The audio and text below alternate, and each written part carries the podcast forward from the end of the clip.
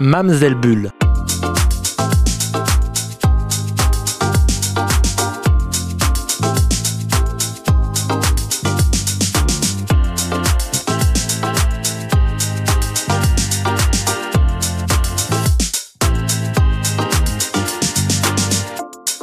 Mamselle Bulle sur Radio Campus Paris.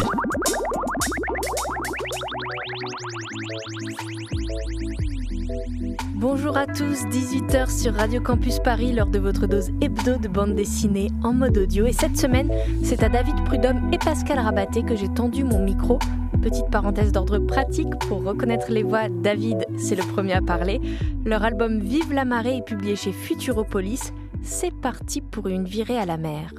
La première chose qu'on ait faite, c'est vraiment en travaillant tous les deux sur une pierre lithographique. Mais ça, ça a duré 5 minutes. Et après, il nous a fallu 20 euh, ans, pour non, 10 ans pour arriver à, l'album de La Marée. Mais la, les, premières, les premiers vrais, travaux, c'est publié. C'est des scénarios de, Pascal que j'ai illustrés. Quoi. et là, cette fois-ci, petit à petit, euh, à force de se connaître, effectivement, et de se faire confiance, euh, on a fini par pouvoir travailler sur la même page et tout un album ensemble. En fait, le, truc lithographique, c'était en 99 au Festival d'Antibes, si je me rappelle bien. Et à l'impression de la pierre, euh, David m'a déjà m'a parlé, il m'a dit mais euh, faudrait qu'on fasse un truc euh, en dessin tous les deux. Et quand même revenu plusieurs fois. Après, il fallait qu'on trouve, si tu veux, le, sujet. Donc il y a eu les petits les petits pôles, qui étaient des petites expériences, tout petits bouquins. Mais bon, pour en revenir à notre projet, on avait envie de, vraiment collaborer sur euh, un projet à quatre mains. On a démarré sur une idée qui était les jardins ouvriers, parce que c'était quelque chose qui nous tenait à cœur, enfin le, côté petite chose, petit jardin, enfin les choses sans ambition, mais les rendez-vous rituels sur, des lieux qui sont ni les habitations, ni la, la vraie propriété. Et puis ça a bifurqué euh, sur les vacances.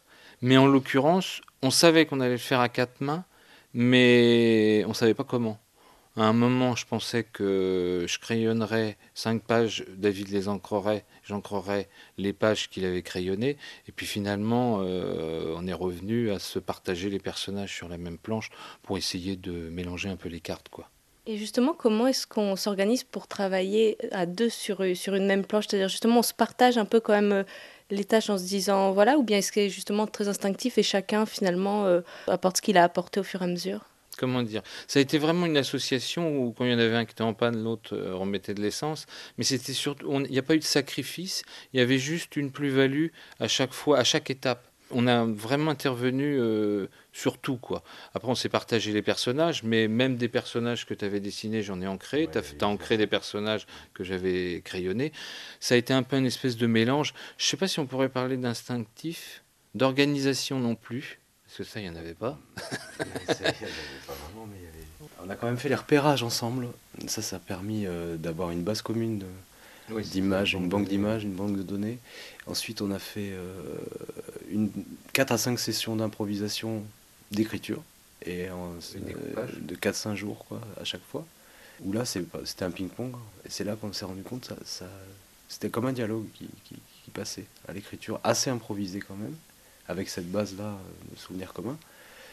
Et ensuite, euh, c'est pas franchement de la spontanéité, c'est plutôt de la, du travail euh, remâcher en permanence les personnages. On s'est partagé donc le casting des, des, acteurs de, sur la plage. Et effectivement, les affaires, on les dessinait à tour de rôle, l'un et l'autre, pour les mâcher, les remâcher, vraiment les connaître. Mais le truc qui était très étrange, c'est qu'on faisait ces sessions en se répartissant euh, juste avant que je monte dans le train ou que David parte, euh, enfin tu vois, c'était un coup à Paris, un coup à Bordeaux au début. Et puis après, on, se disait, bon, bah, on va se répartir les tâches, on a fait notre casting, on va dessiner nos personnages et puis après on mélangera les planches. En fait, ce qui se passait, c'est que le soufflet euh, retombait dès qu'on se retrouvait chacun euh, seul de notre côté. Il y avait quelque chose qui, qui, faisait que la sauce ne prenait pas. On réussissait pas à bosser l'un sans l'autre en fait sur ce projet. Et à la fin, on s'est dit bon bah on va on va bosser euh, ensemble. Et puis c'est la meilleure façon qu'on a trouvé d'avancer en fait, parce que dès qu'il y en a, je te dis, c'était vraiment le ping-pong. Enfin, on était à, à, parler, à, à, faire réévoluer les personnages. Et c'est vrai que c'est un vais dire c'est un, boulot en stéréo, mais euh, on a tous les deux des strabismes convergents. Voilà.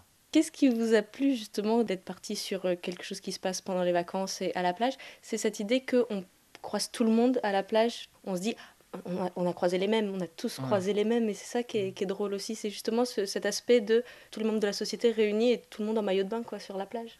Il y avait un peu de ça, mais on ne savait pas vraiment où on allait en fait. On savait qu'on partait sur un projet commun, mais après, tu vois, la, ligne d'arrivée, elle était extrêmement loin. On savait, d'abord et d'une, on pensait que c'était les jardins ouvriers pendant quelques semaines.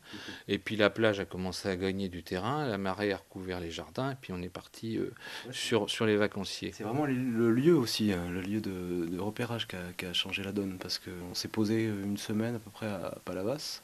Et là, tout d'un coup, on a commencé à à picorer de droite, de gauche, partout. Il y a une, il y a une kaléidoscope de couleurs.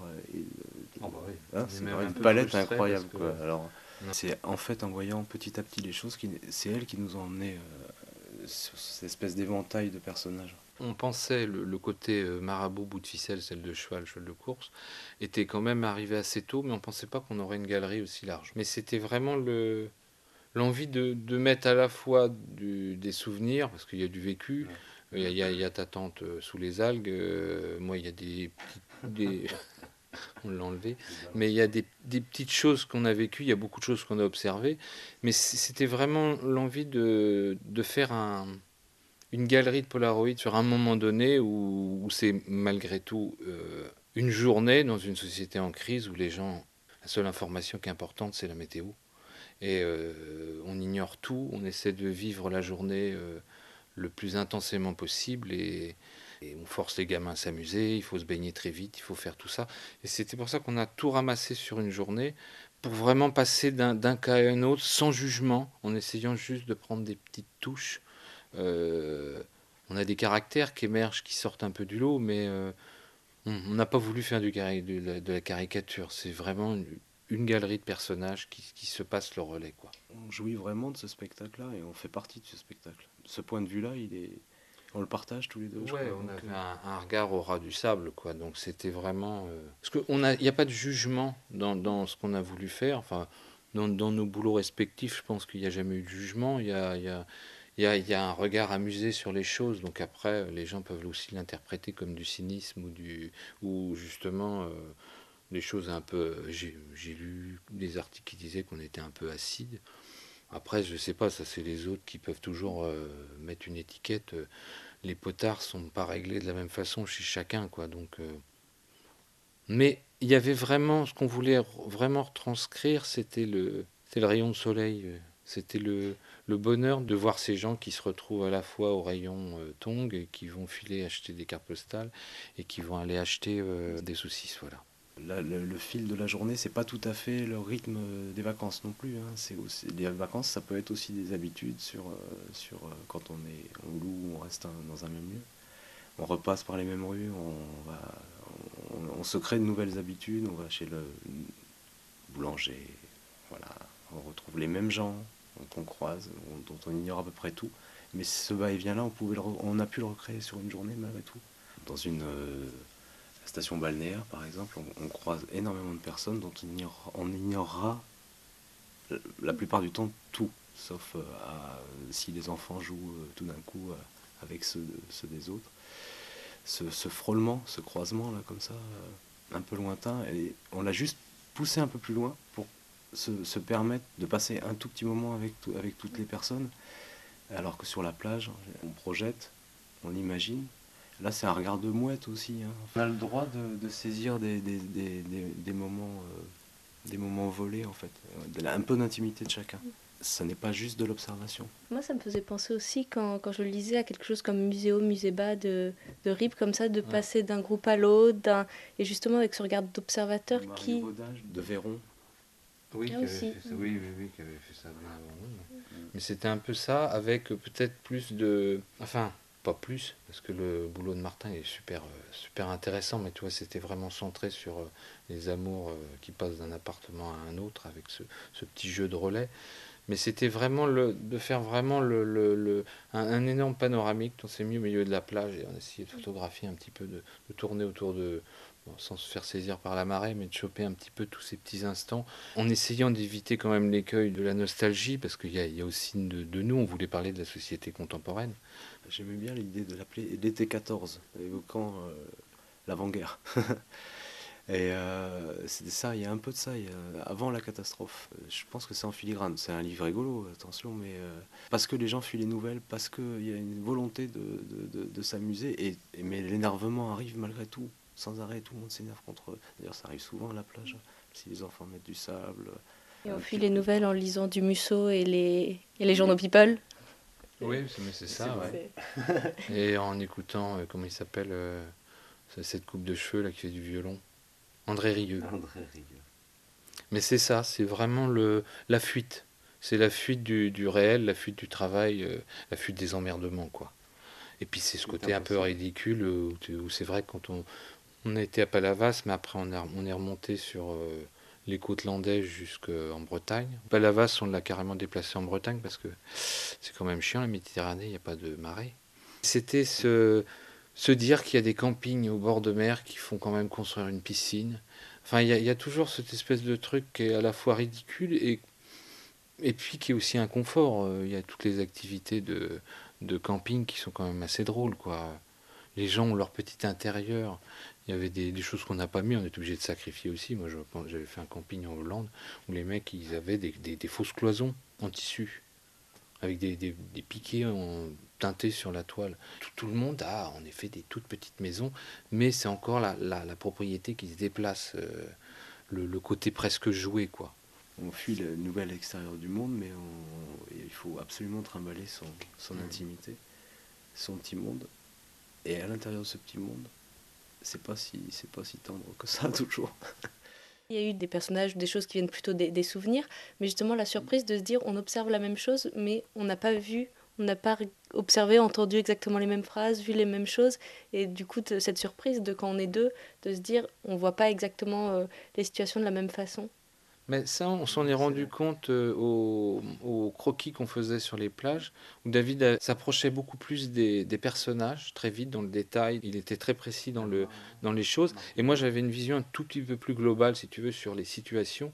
Donc, euh, même en dessin, j'étais toujours un petit peu plus euh, large. Tu vois, j'avais un, point de vue de de, de presbyte, tu vois, je me reculer un peu, est, me reculer, et, et, du coup, c'est cette addition, je pense, qui fait que ce bouquin existe comme il est maintenant. Quoi. C'est qu'on a vraiment mélangé précision et, vision un peu plus large.